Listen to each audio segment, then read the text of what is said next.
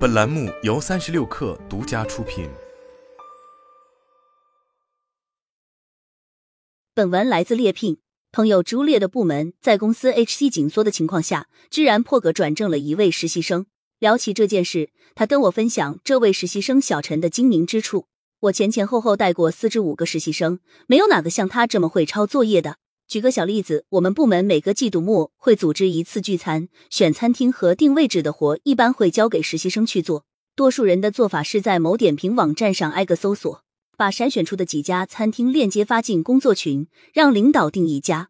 机灵点的实习生会再花时间做个在线文档，汇总餐厅的品类、距离等信息，让同事们一起选择。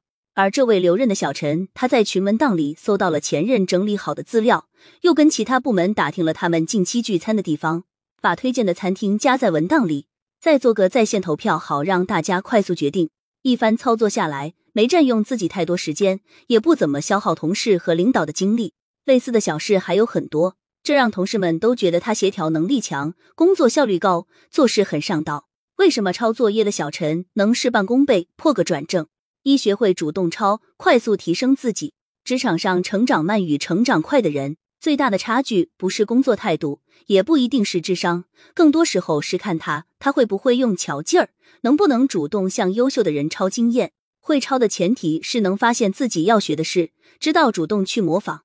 当任务落到自己身上时，即便不是立刻知道该怎么做，也不会躺平着说我不会，你没教过我。而是能自己找到解决问题的思路，或者清楚应该向谁去请教。职业咨询师 Eva 初入职场，千万不能陷进学生思维。我的第一份工作是活动助理，入职时同事们都忙得要死，只有我闲的不知道该干嘛。于是我找经理要到了一个装着历史资料的文件夹，自己把那堆 Word、Excel、PPT 都过了一遍，再把重点内容分类做脑图，把大家之前的项目经验都灌到自己的脑子里。半个月后，第一次参与项目执行，我的脑袋里基本就有个框架：谁在哪个岗位是负责什么的，他可能接触哪些人，需要关注什么事。后来我从负责一个小板块，到慢慢被带着做策划案，再到做一个新项目的 leader，也就花了两年时间，成长算比较快的。从新人成长到能独当一面的职场人，我认为其中的必经一步就是学会抄作业。尤其在刚进入职场时，一定不能停留在学生思维，坐等领导像老师一样布置作业，被动等待同事能带一带自己。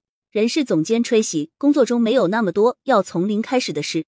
我之前带过的两个新人，A 试是喜欢从零开始，一个简单的团建方案，往往要拖好几天才能交上来，而他吭哧吭哧造出来的创新方案，在我看来真的是平平无奇，还漏洞百出。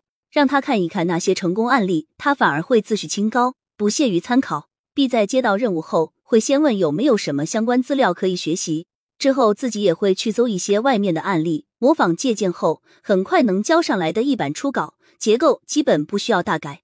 然后他会再跟我去沟通哪些可以优化，哪里需要改进，整体效率很高，一般也不会出太大纰漏。日常工作中其实没有太多要从零开始的事。对于大多数人而言，你的卡点基本能在前辈那里讨到经验。即便工作了很多年的人，困扰你很久的问题，可能在行家眼里就是小儿科。二不抄套路，抄思路。一个唱歌好听的人，如果声线没有自己的特点，永远只能是叉叉的模仿者。成功的经验不能照搬，其底层逻辑却是相通的。抄作业的本质，不是逐字逐句的抄一个形似。而是总结过程，洞察本质，在模仿中寻求创新和超越。新茶饮品牌经理小芳学习 SUP，超越 SUP。五年前，我以管培生的身份入职某连锁餐饮企业，第一课就是各种 SUP，不太产品按照什么流程去制作，给客户打包有哪几个动作，在门店轮岗时必须掌握这些，才能往下一个阶段发展。有了这样一段经历，后续我就习惯观察那些做得快、做得好的前辈。尝试拆解他们做事的 SUP，学习模仿，运用在自己的工作中。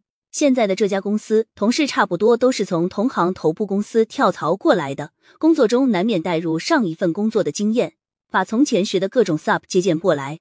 但过了一段时间，大家会发现从前的经验不那么管用了，因为新品牌的推广难度远大于知名品牌，甚至不同店铺的管理也有很大差别。我们把 sub 一环一环拆开，去思考每一步工作对应的条件是什么，再做调整，尝试、迭代、创新。职场人快速成长的过程，其实就是学习 sub，在超越 sub 的过程。MCN 机构负责人智玄，抄作业是成为顶尖高手的第一步。不论是之前做公众号，还是现在做短视频、做直播，我们这一行能快速做起来的人，其实都是擅长快速学习的人。能学好有两个条件：一是会跟有结果的人学习；二是总能保持空杯心态，不会因为过去做出了成果，就认为自己能在新赛道里如鱼得水。以短视频来说，一个新号误打误撞出了一条爆款。